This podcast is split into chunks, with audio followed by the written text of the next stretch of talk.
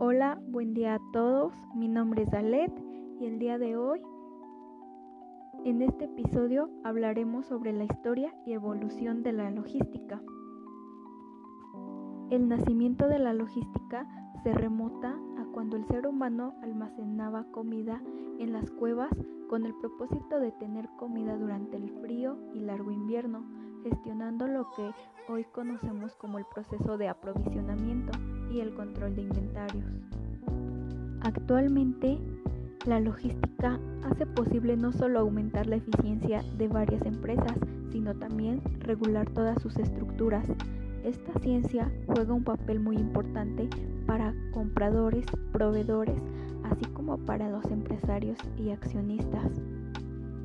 Las actividades principales de la logística es el desarrollo de sistemas de información, desarrollo de estrategias just in time, el desarrollo de estrategias de globalización y logística, actividades logísticas, las cuales se derivan gestión de almacenamiento y bodega, gestión de soporte administrativo, información y comunicaciones, control de calidad, finanzas, mantenimiento, mercadeo y ventas y la comercialización, además de tener una buena planeación y organización dentro de la empresa.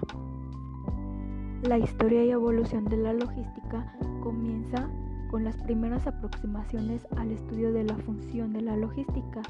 Esto abarca un periodo de 1900 a 1964, donde el primer concepto era la distribución física de productos en los costos y los factores que afectaban la distribución de productos agrícolas. Bosordi diferenció dos significados de distribución física. La primera, la distribución física como transporte y almacenamiento. Y segunda, el concepto de servicio de marketing. En segundo lugar, tenemos el desarrollo de la logística integral orientada al cliente. Esto va de un periodo de 1965 a 1980, donde se introducen los conceptos de administración de materiales, distribución física, los sistemas de mediación del desempeño, fomentaban la optimización local evitando la integración. En este periodo de tiempo también se enfoca a la administración de materiales por la incertidumbre en la obtención de los insumos. La tecnología de la microcomputación fomentó la descentralización e intercambio de información acercando a los clientes a la empresa. La tercera parte, que es la función logística como variable de diferenciación competitiva de un periodo de 1980 a 1994. Los principales conceptos es que la logística empezaba a ser considerada un elemento clave en la diferenciación de las empresas.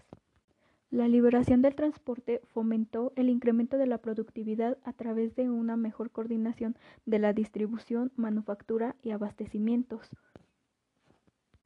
En el cuarto apartado tenemos la función logística como variable generadora de valor logístico, donde la función logística adquiere una relevancia máxima dentro de la gestión empresarial.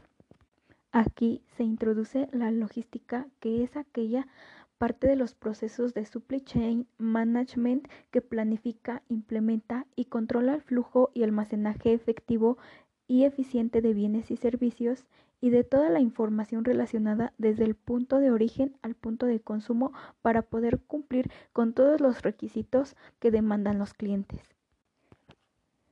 Como último periodo, eh, tenemos la integración de la función logística a lo largo del canal de suministro. Esto va de un periodo de 2005 en adelante. Aquí en este periodo eh, los conceptos básicos es la logística es la parte de la administración de la cadena de suministro que planea, implementa y controla efectiva y eficientemente el flujo directo e inverso en el almacenamiento de bienes y la información relacionada entre el punto de origen y el punto de consumo para poder cumplir los requerimientos del consumidor. Actualmente la logística ha tenido que cambiar un poco la estructura debido a que ha habido grandes avances. Los principales son los almacenes, lugar que debe reorganizarse para poder clasificar los pedidos. Es importante mencionar que la gestión logística se ha facilitado gracias a los softwares existentes en el mercado. En estos últimos años, la gestión logística se ha facilitado gracias a los software existentes dentro de los mercados para pequeñas y grandes empresas. Estos softwares nos permiten que, que las diferentes áreas de las empresas estén comunicadas entre sí. Por ejemplo, una compañía que reciba un pedido vía Internet llega al área de compras. Esta es direccionada al almacén para ver si los productos solicitados por el cliente están disponibles. Y luego, si es así, estos son empaquetados y despachados para su transportación. Todo esto realizado por una red de computación sin la necesidad de tener papeleos o de llenar solicitudes como se hacía antes de que no existieran estos programas. La misión del sistema de logística de una empresa es proporcionar un buen servicio al cliente, apoyado de producción y marketing de la misma empresa. Esto sería todo de mi parte explicando la evolución e historia de la logística. Gracias.